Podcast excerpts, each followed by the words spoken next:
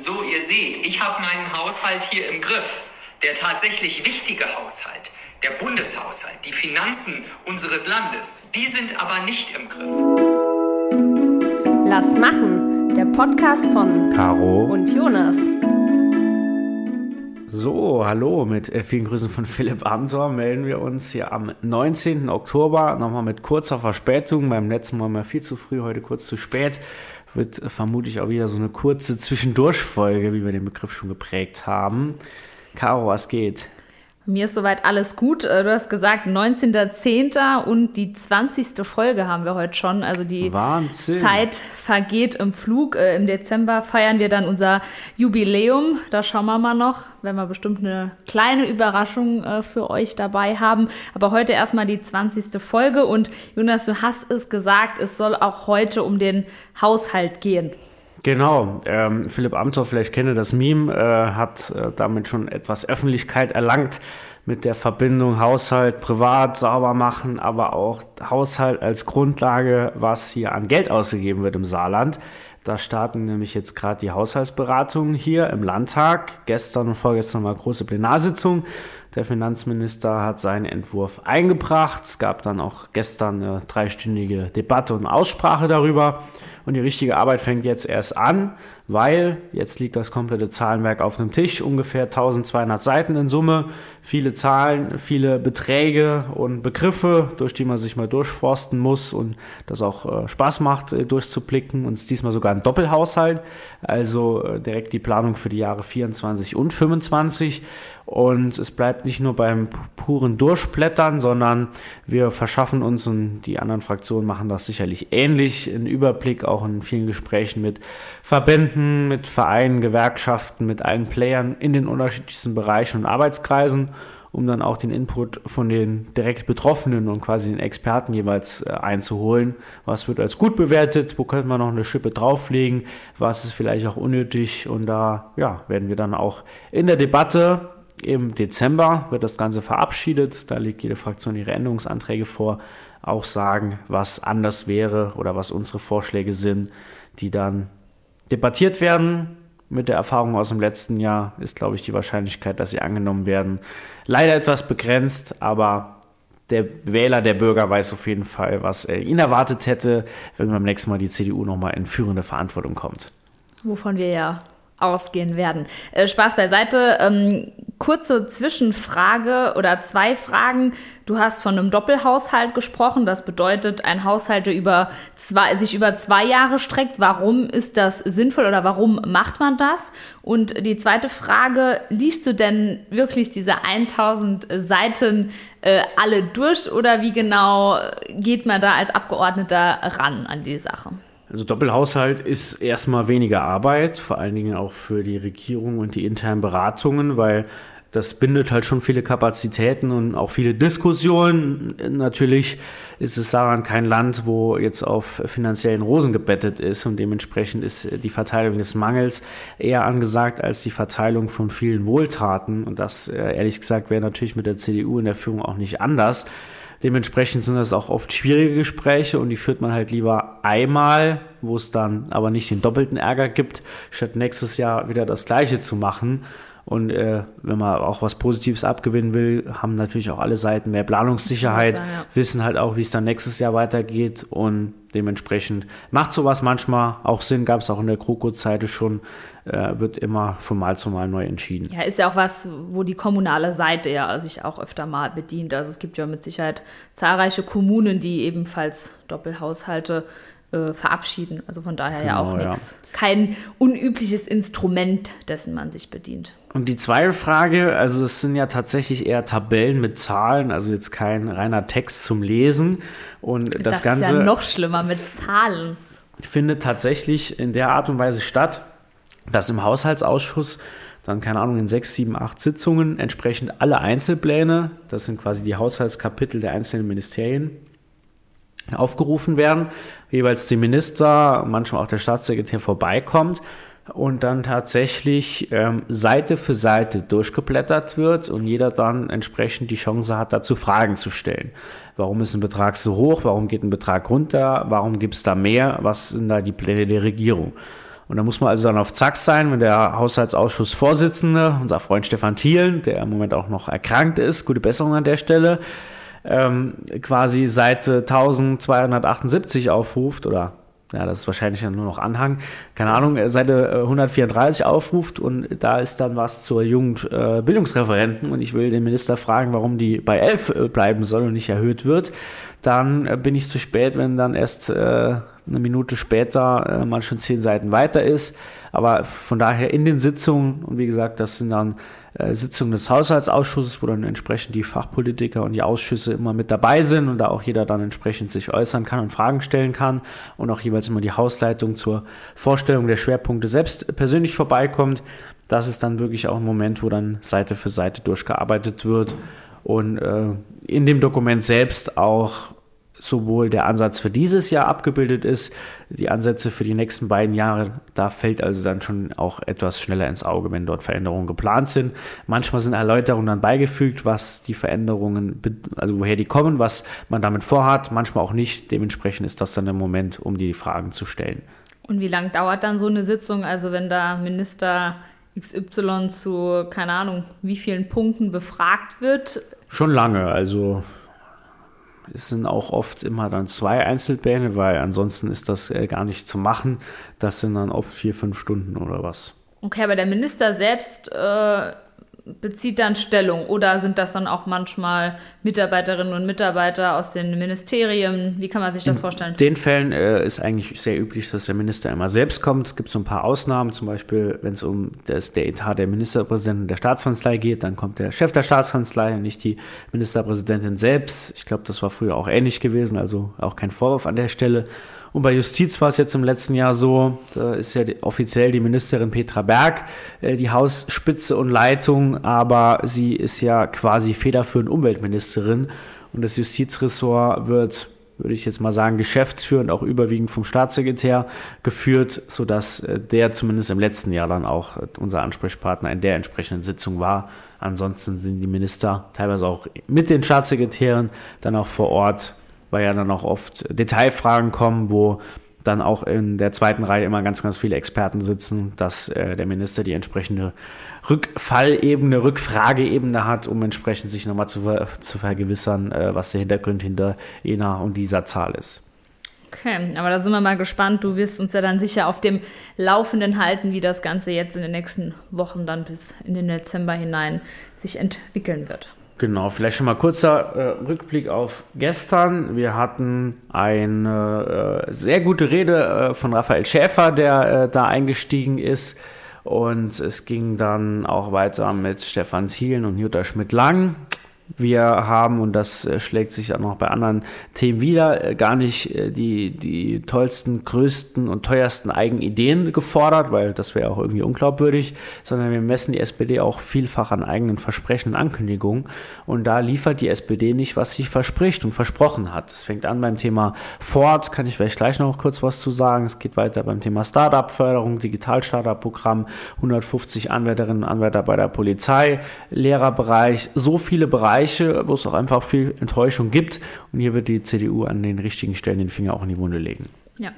Sowas nennt man dann konstruktive Oppositionsarbeit, äh, wo wir ja gesagt haben, das ist auch unser oder unser Anspruch letztlich, äh, selbst wenn wir jetzt nach 23 Jahren keine Rolle, kein Teil mehr der Regierung sind, aber sind wir unseren Wählerinnen und Wählern ja auch schuldig, dann wirklich konstruktiv der Sache dienlich dann auch mitzuarbeiten, in der Hoffnung, dass die SPD den ein oder anderen Vorschlag, die ein oder andere Idee auch umsetzt, wobei das ja bislang meist äh, nicht so. Es gibt einige Beispiele, dass man dann ein paar Wochen später dann das äh, Ähnliche oder Gleiche dann hinter anderer äh, ja, Fassade, äh, nenne ich es jetzt mal, dann nochmal rauskommt und man dann zumindest so ein bisschen den indirekten Erfolg dann verspürt.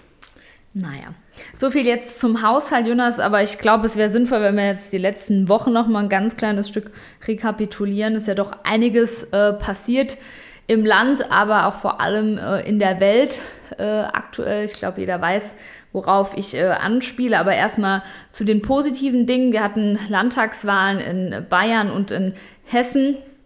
Sowohl die CSU als auch, also die CSU in Bayern als auch die, die CDU in Hessen sind stärkste Kraft geworden. Äh, Jonas, wie hast du das wahrgenommen? Wie hast du das mitbekommen? Ähm, wir haben ja doch auch einige bekannte Freunde, auch über die JU. Ähm, wie war dein Eindruck an dem Wahlabend? Weil ich glaube, wir haben ja alle schon, also der Blick ging ja doch nach Bayern und nach Hessen einfach auch in Richtung dem, was gerade auf Bundesebene, was die Ampelregierung in Berlin äh, gerade so macht. Ähm, auch da haben wir schon drüber gesprochen, eine ganz große Unzufriedenheit, eine Unsicherheit, eine Verunsicherung insgesamt in der Bevölkerung. Ähm, wie war da dein Eindruck?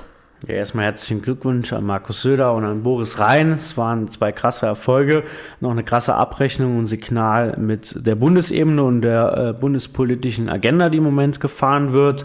Ich habe mich insbesondere auch für die vielen jungen Kolleginnen und Kollegen gefreut. In Hessen. Das war echt krass. Also gibt es ja äh, CDU-Abgeordnete, nur die, die über die Wahlkreise gewonnen äh, wurden, weil von 55 Wahlkreise 52 von der CDU gewonnen wurden. Dementsprechend hat die Liste nicht gezogen.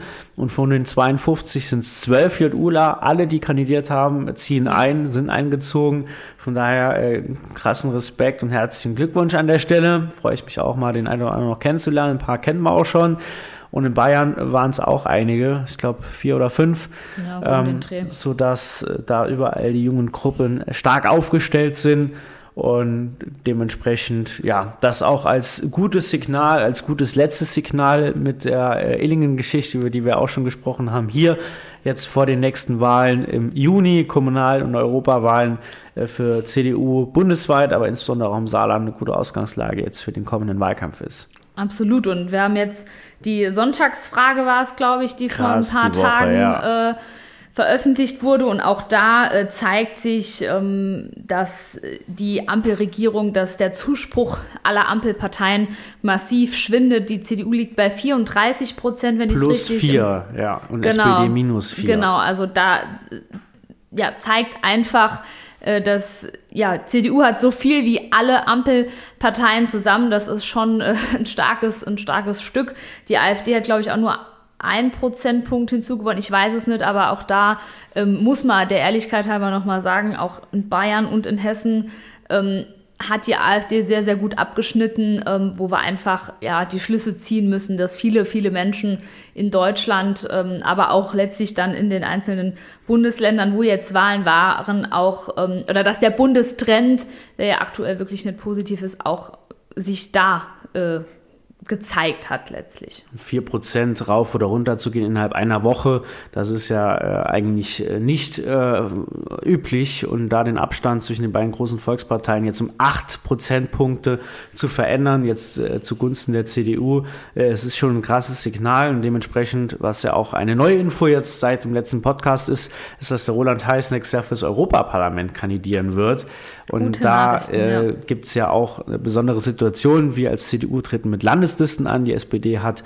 und alle anderen Parteien nur Bundeslisten. Also bei uns kommt es einfach auf, auch auf die Stimmen aus dem Saarland selbst an. Und diese Ergebnisse gehen dann auch in eine Richtung, wo es dann gar nicht mehr so unwahrscheinlich ist und alle Chancen drin liegen, dass der Roland auch einziehen kann. Deswegen an der Stelle schon mal freuen wir uns auf den Wahlkampf und große Unterstützung. Genau, können wir vielleicht auch mal überlegen, ob wir da im nächsten Jahr den Roland mal einladen. Der Sehr hat ja gern, mit ja. Sicherheit genug zu erzählen. Jetzt weiß ich gar nicht, wie ich die, die Kurve bekommen soll. Ähm, ganz, ganz schwieriges Thema, aber auch was, worüber wir, glaube ich, sprechen sollten, ist das, was aktuell ähm, in Israel passiert. Also nach wie vor gibt es immer noch Krieg in der Ukraine. Ähm, auch wenn vielleicht die mediale Berichterstattung aktuell den Fokus nicht äh, auf die Ukraine le legt, aber wir haben jetzt auch ja in Israel eine ganz andere, eine ganz andere Situation. Ähm, aus meiner Sicht müssen wir den Nahostkonflikt jetzt auch neu, äh, neu denken nach den Ereignissen am 7. Oktober. Nee, doch, ich weiß es jetzt, ich weiß jetzt gerade nicht mehr das Datum, aber es war vor wenigen Tagen, hat die ähm, ja, palästinensische Terrororganisation äh, Hamas hat Israel mit ja, zahlreichen Raketen angegriffen und seitdem herrscht in Israel, beziehungsweise vor allem im Gazastreifen, der ja dicht besiedelt ist ähm, und der zu den palästinensisch besetzten Gebieten gehört, herrscht einfach Krieg. Und äh, man hat dort Bilder gesehen, äh, Videos gesehen, also ja, da fehlen mir letztlich die Worte, also wo die Hamas, die, die Kinder, unschuldige Zivilisten, Babys öffentlich enthauptet auf der Straße. Also das sind Bilder, die, die, ja, kann ich einfach nichts mehr dazu sagen. Das sind Bilder, die einem sehr, sehr nahe gehen und ehrlicherweise gerade, wo ich vor einem halben Jahr selbst noch fragen, in ja. Israel war und auch an Stellen war, wo ich genau weiß, dass dort jetzt äh, ja, Infrastruktur in Gänze zerstört ist und so viele Menschen gestorben sind, das ist schon echt ganz, ganz krass und geht mir persönlich sehr nahe. Ich glaube auch ganz vielen äh, Freundinnen und Freunden sehr nah, die auch mit bei der, bei der Bildungsreise waren. Also schon echt ein, ein Zustand, den ich so vor einem halben Jahr nicht für möglich gehalten mhm. hätte. Es ist klar, es gibt dort Konfliktparteien, es gibt dort irgendwie nie Ruhe. Ja, das hat auch mit, mit Religion zu tun, das hat mit vielen anderen Faktoren zu tun. Aber dass es jetzt wirklich nochmal zu so einem Gefecht in der Form kommt, wo vor allem jetzt auch zahlreiche Zivilistinnen und Zivilisten gestorben sind, unschuldige Menschen, die einfach gar nichts damit zu tun haben, das ist schon echt krass. Und vor allem, wenn man bedenkt, dass man halt gar nicht weiß, wie sich die Situation entwickeln wird. Wir wissen nicht, was passiert mit den Hisbollah im Libanon, was passiert mit Jordanien, mit Syrien. Ja, also auch da Olaf Scholz hat es eigentlich schon mal, also oft trifft er ja nicht so den Punkt, aber an der Stelle hat er auch gewarnt, dass das hier ein Flächenbrand werden kann und dass die Situation aktuell einfach nicht vorauszusehen ist, wie es sich entwickelt. Und ich glaube auch, dass sich die Situation nicht in den nächsten Tagen oder Wochen erledigen wird, weil Israel auch sagt, sie müssen, also sie müssen sich selbst schützen und sie wollen die palästinensische Terrororganis Terrororganisation, die Hamas, endgültig halt mhm. vernichten. Also das ist das Wording so und man kann davon ausgehen, dass das so in der Form auch ja nur sehr, sehr schwierig wird. Ja, mit ja, unabsehbaren Folgen. Also hast die richtigen Worte getroffen, bewegendes Thema. Und deswegen, glaube ich, waren wir auch erfreut, dass letzte Woche beim Schweigemarsch hier in Saarbrücken auch die Anteilnahme und die Teilnahme äh, von vielen Leuten aus unterschiedlichsten gesellschaftlichen Gruppen auch so stark war. Über 1000 Leute. Wir als Fraktion, als JU waren auch stark vertreten, um einfach auch ein Signal zu setzen, äh, was, glaube ich, auch mit Blick auf manche Gruppen mit Blick auf andere Bundesländer, wo die Lage, beispielsweise Berlin nennen, im Moment eine ganz, ganz andere ist, wo wir froh sein können, dass es bei uns zivilisierter und ruhiger ist. Aber ich auch mich nicht darauf verlassen will, dass das Problem nicht in der Form auch zu uns irgendwann kommen kann oder noch stärker werden kann, weil im Rahmen des Schweigemarschs äh, habe ich auch einen ähm, Konflikt mitgekriegt, wo auf der gegenüberliegenden Spur ein Auto äh, gefahren ist, langsamer gemacht hat. Das Fenster ging runter. Die zwei Personen haben auch äh, pro Palästina Ausrufe getätigt, die Flagge gezeigt. Es sind also ja Situationen, wo man einfach also zu Kopfschütteln wäre viel zu äh, wäre viel zu wenig, aber wo man einfach äh, Frust empfindet, wo man Unverständnis empfindet, wo sich auch dann der gesellschaftliche ja, Frieden äh, direkt äh, ad absurdum geführt wird und dann auch Hass im Spiel ist. Da ist dann auch einer aus der Gruppe ähm, auf das Auto direkt äh, losgestürmt und muss dann auch von der Polizei zurückgehalten werden, weil einfach dann nachvollziehbar direkt so ähm, emotional berührt wurde. Ich weiß nicht, ob es selbst auch ein jüdischer Mitbürger war oder auch nur jemand, der sich äh, solidarisch gezeigt hat. Äh, es gab dann scheinbar noch zwei, drei andere äh, Situationen. Heute im Innenausschuss war auch das ganze Thema auch Bericht, dass jetzt äh, die Schutzmaßnahmen, die Sicherheitsunterstützung seitens der Polizei an jüdischen Einrichtungen natürlich verstärkt wurde. Auch die Vorsitzende der saarländischen äh, Synagogengemeinde, Ricarda Kunger, war da, sehr bewegende Worte da war also ja, viel Stille im Ausschuss und das war sehr bewegend an der Stelle. Also wirklich eine, ja, eine Situation, die man sich so in der Form hätte kaum vorstellen können. Also wie gesagt, ich war selbst vor einem halben Jahr da und klar ist, dass dort eben ein Konflikt herrscht zwischen verschiedenen Parteien, aber das hier ist natürlich schon nochmal eine ganz, eine ganz, ganz andere Hausnummer, wenn dort wirklich äh, Zivilistinnen und Zivilisten sterben. Und man muss natürlich auch einfach sagen, es ist halt auch, es ist halt eine Terrororganisation. Also die muss aus, in meinen Augen schlichtweg vernichtet werden. Und äh, ja, das Krasse ist, was ich mitbekommen habe, also ich verfolge auch so ein bisschen das, was der israelische ähm, Sprecher der Armee ähm, in den letzten Wochen und Monaten so sagt, äh, vor allem jetzt gerade in den letzten Tagen, mit dem waren wir auch in so einer Schalte gewesen, wo er ein bisschen über die Situation berichtet hat.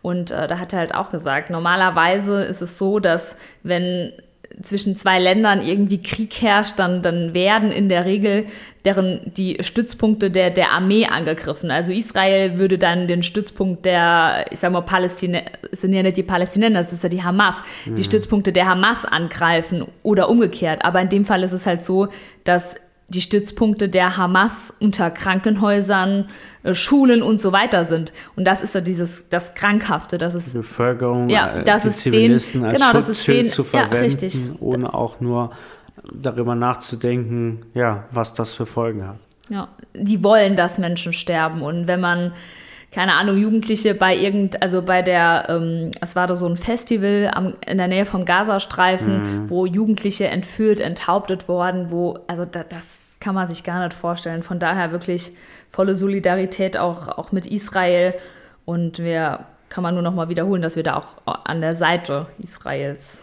letztlich stehen. Ja, mit Blick auf die Bilder in Berlin bleibt auch zu hoffen, dass von diesem Gedankengut, aber auch dann den Taten, die daraus folgen. Äh, ich meine, da wurden Süßigkeiten verteilt, das Ganze wurde gefeiert, laut skandiert, Autocrosses und ich weiß nicht was. Dass das Saarland zwar nicht davor gefeit ist, aber hoffentlich ähm, das Ganze ja im Rahmen, in, in, in, einem ganz, ganz geringen kleinen Rahmen bleibt und auch äh, in der Form gesellschaftlich zurückgewiesen wird und alles, was strafrechtlich relevant ist, dann auch entschieden verfolgt ist. Deswegen Absolut. auch ein gutes Signal, dass jetzt da die Polizei überall sehr sensibel ist und auch geschult ist, was äh, verschiedene äh, Dinge angeht. Und ähm, da ist mir auch ein Zitat die Woche noch im, im Kopf geblieben. Bei Markus Lanz saß die Vorsitzende der äh, Jüdischen Studentenunion in Deutschland Anna Steroselski, die hat dann auch darauf verwiesen, ja, sie wird sich zum Beispiel auch wünschen, dass die muslimischen Verbände sich einfach mal bei ihr melden und auch mal klar bekennen. Und mhm. da muss man an der Stelle auch äh, attestieren, die sind da sehr ruhig. Ja. Sehr ruhig. Und das ist halt auch was, was, was vielen Sorge bereitet. Da fehlt die klare Positionierung. Da fehlt die Abgrenzung. Das ist, ja, also die Abgrenzung zu einer Terrororganisation. Ganz genau. Das muss man halt einfach differenzieren. Noch ganz, ganz viel Sprengstoff gesellschaftlich in diesem ganzen Bereich drin, ja. was vielen sehr große Sorge macht. Ja. Kann man nur, also wir können, sage ich jetzt mal, außer, also wir beide außer, außer unsere Solidarität aussprechen, können wir natürlich äh, nichts tun. Da sind andere in der Verantwortung auf einer anderen Ebene, aber vor allem hoffen und beten, dass sich die Situation ja im Sinne aller Zivilistinnen und Zivilisten beruhigt, wobei rein realistisch betrachtet ich das aktuell eher, eher nicht sehe. Aber ja, ich würde sagen, das Thema, also schwierig die Kurve zu bekommen nach so einem ergreifenden ja, Thema letztlich ja. auch, aber würde uns auch eure Meinung mal interessieren. Wie bewertet ihr den Nahostkonflikt oder habt ihr da andere Auffassungen als, als wir? Da kann man ja, ja, wären wir natürlich äh, gespannt auf den Austausch an der Stelle. So, das sollte heute eine kurze Zwischendurchfolge werden. Das haben wir uns doch irgendwie nochmal. Äh, ist, glaube ich, immer noch einigermaßen im Rahmen. Von daher kommen wir zu unseren Termin-Highlights. Jetzt äh, ist es heute nicht so kompliziert. Du kannst einfach ab heute zwei Wochen gucken, musst nichts vorplanen wie beim letzten Mal. Genau. Was geht bei dir bis zum 1. November, Donnerstag? Ich muss gerade gucken, welcher ist es denn? Der 2. November. Also es ist tatsächlich äh, gar nicht nur so krass, krass spektakulär. Ähm, also ich bin natürlich immer noch dran, äh, Karten für das Spiel Bayern äh, FC äh, FC Saarbrücken zu bekommen. Das stellt sich aktuell ein bisschen schwieriger dar, als ich mir das äh, vorgestellt äh, hätte. Also wenn ich da Karten bekomme, wird das auf jeden Fall äh, das Highlight sein. Äh, aber Gestern beim Mittagessen hat eine Landtagskollegin äh, fast schon beschämt erzählt, dass sie zwei Karten hat und nicht hingehen kann aus familiären Ah, das Gründen. ist natürlich- Kannst dir mal vorstellen, ich will jetzt den Namen nicht nennen, weil die Person kannst du ansonsten vor Anfang vermutlich nicht mehr retten. Gestern im Restaurant sind nämlich auch direkt alle auf sie losgestürmt Ah, ja. Und haben Interesse bekundet. Ich äh, habe auch mal eine Bewerbung abgegeben, aber ich glaube, es wird dann doch jemand eher aus der Familie, der davon profitieren kann. Ja, also schauen wir mal, wenn das, äh, wenn ich da Glück habe, dann auf jeden Fall äh, das äh, Highlight. Aber ansonsten, ähm, morgen bin ich noch das letzte Mal auf einem Oktoberfest, nämlich am Flughafen in Saarbrücken, äh, Airport Wiesen. Da bin ich schon mal sehr, sehr gespannt, wie das so wird. Und am Sonntag, äh, auch für mich persönlich ein, ein cooler Termin, haben wir Mitgliederversammlung vom Fußballverein. Und da freue ich mich persönlich auch schon sehr drauf. Wie schaut es bei dir aus, Jonas? Ja, äh, viele Highlights die nächste Zeit. Direkt morgen freue ich mich ganz äh, besonders drauf. Geht's äh, nach Braunschweig zum Deutschlandtag der Jungen Union. Äh, wieder großes Familientreffen. Schade, dass du diesmal nicht dabei bist. Ja, morgen hat bis leider nicht gepasst. Sonntag, äh, Friedrich Merz, Markus Söder, alle Garen sind dort quasi gesagt. Und von da geht's am Sonntag dann weiter nach Berlin auf die Sprechertagung äh, Wissenschaftspolitik, also die wissenschaftspolitische Sprecherrunde. Tagung findet dort statt am Sonntag und Montag. Das ist ja auch so ein Format, wo aus allen Bundesländern dann immer entsprechende Fachpolitiker kommen, man sich austauscht, was geht gerade überall in den Ländern. Wir besuchen die Charité noch, Austausch mit dem Fraktionsvorsitzenden der CDU Berlin. Äh, von daher auch äh, spannend, da viele Leute kennenzulernen. Bundeshauptstadt kann immer was und dann am Montagabend wieder zu Hause. Herbstferien beginnen ja morgen, aber dann, äh, habe ich eben schon erzählt, geht der Be Prozess der Haushaltsanhörung so richtig los. Also Ferien bedeutet jetzt kein Urlaub, sondern da auch nächste Woche nochmal viele Termine. Das klingt doch sehr ereignisreich. Jetzt können wir den Bogen schlagen zur nächsten Podcast-Folge, weil heute sind wir alleine. Beim nächsten Mal brauchen wir wieder Mikro 3. Wir haben wieder einen Gast bei uns und zwar besucht uns der Markus Seelen. Markus ist Landesvorsitzender der Deutschen Polizeigewerkschaft im Saarland, DPOLG. Und da reden wir mit ihm mal über die aktuelle Lage der saarländischen Polizistinnen und Polizisten, Stichwort Potenzialanalyse, jetzt auch Schwerpunkt im Haushalt wollen ja so ein bisschen äh, auch Themenschwerpunkte in den Podcast definieren. Von daher beim nächsten Mal geht es um die Polizei. Falls ihr da irgendwelche Fragen habt oder irgendwelche Themen, die wir ansprechen sollen, haut's raus, schickt's uns und dann äh, seid ihr quasi auch mit am Start beim Podcast. Genau. In diesem Sinne wünschen wir euch eine gute Restwoche. Seid ja wachsam. Es gehen wieder Coronaviren und alles Mögliche äh, Quatsch, Corona ist aktuell vorbei. rum. nee, also passt auf euch auf. Wir freuen uns natürlich nach wie vor über Rückmeldungen, freuen Anmerkungen und äh, Fragen. Und in diesem Sinne macht es gut. Und Jonas, du hast heute ausnahmsweise das, ausnahmsweise mal das allerletzte Wort. Äh, tschö.